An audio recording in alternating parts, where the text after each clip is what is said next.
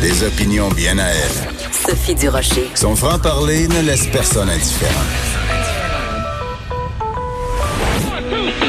On n'est pas obligé d'être d'accord. Bonjour tout le monde, c'est Sophie. Bon jeudi, bon 30 janvier 2020. Écoutez, il est seulement midi et déjà je sais que ça va être une belle journée. Oh mon Dieu que c'est une belle journée le 30 janvier 2020. Pourquoi? Parce que aujourd'hui, j'ai retrouvé l'espoir en la jeunesse québécoise.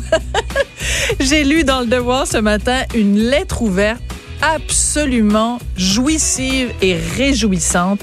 En fait, c'est un manifeste contre le dogmatisme universitaire. C'est un texte collectif qui est signé par 30 jeunes signataires nationalistes. Ils sont tous étudiants ou finissant en études post-secondaires.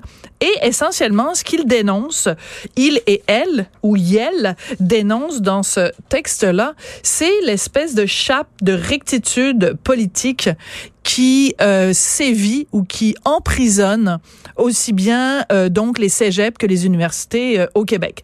Alors, ce sont des sujets dont personnellement j'ai beaucoup parlé au cours des derniers mois, des dernières années des collègues du journal, des vilains chroniqueurs de droite aussi en ont parlé.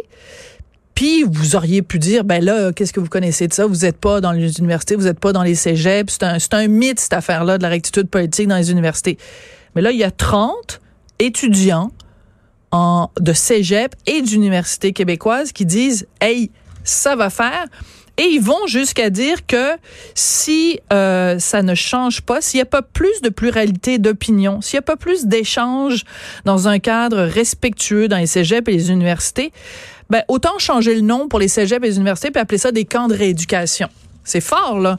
Le vocabulaire qui est utilisé dans ce fameux manifeste est quand même assez euh, cinglant et ça va très loin. Alors, je vais vous donner des, des, extraits de choses qui se disent dans ce dans ce texte que je vous encourage vraiment vivement à les lire donc sur le site du Devoir. Euh, on dit que euh, beaucoup de départements d'art, de sciences humaines et de droit dans les universités et cégeps sont depuis plusieurs années noyautés par des professeurs de la gauche postmoderne. Ces enseignants ont ironiquement du mal à tolérer toute forme de pensée contraire à la leur. Puis là, ici, j'interviens, là, c'est moi qui parle. Des, des euh, institutions d'enseignement supérieur. Ça devrait normalement être des endroits, des lieux où la, les, les idées se confrontent. Du choc des idées naît la lumière. Ben, ça a l'air que dans certains cégeps, dans certaines universités au Québec, c'est pas comme ça que ça se passe.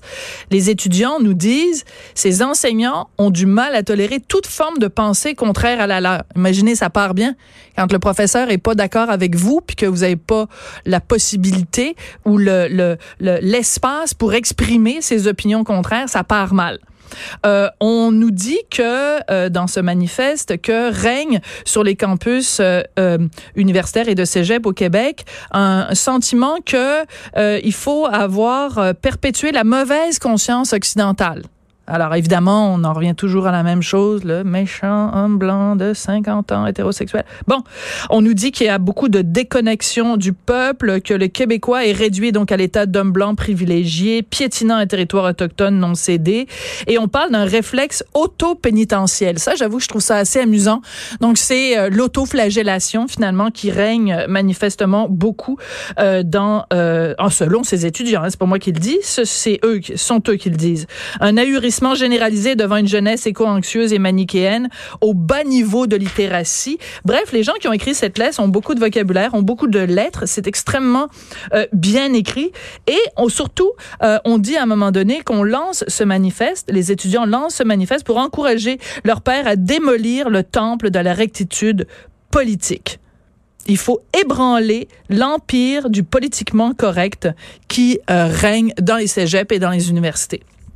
Alors, je vais pas tous vous les nommer parce qu'ils sont une trentaine, mais simplement pour vous dire euh, que je les trouve courageux parce qu'ils signent cette lettre-là. Ben, bonjour demain matin quand euh, ils vont se présenter à leur cours. Je suis pas sûre que les profs vont la trouver super super drôle parce que c'est des profs, on vous le rappelle, qui supposément ne sont pas très très ouverts à toute forme de pensée contraire à la leur.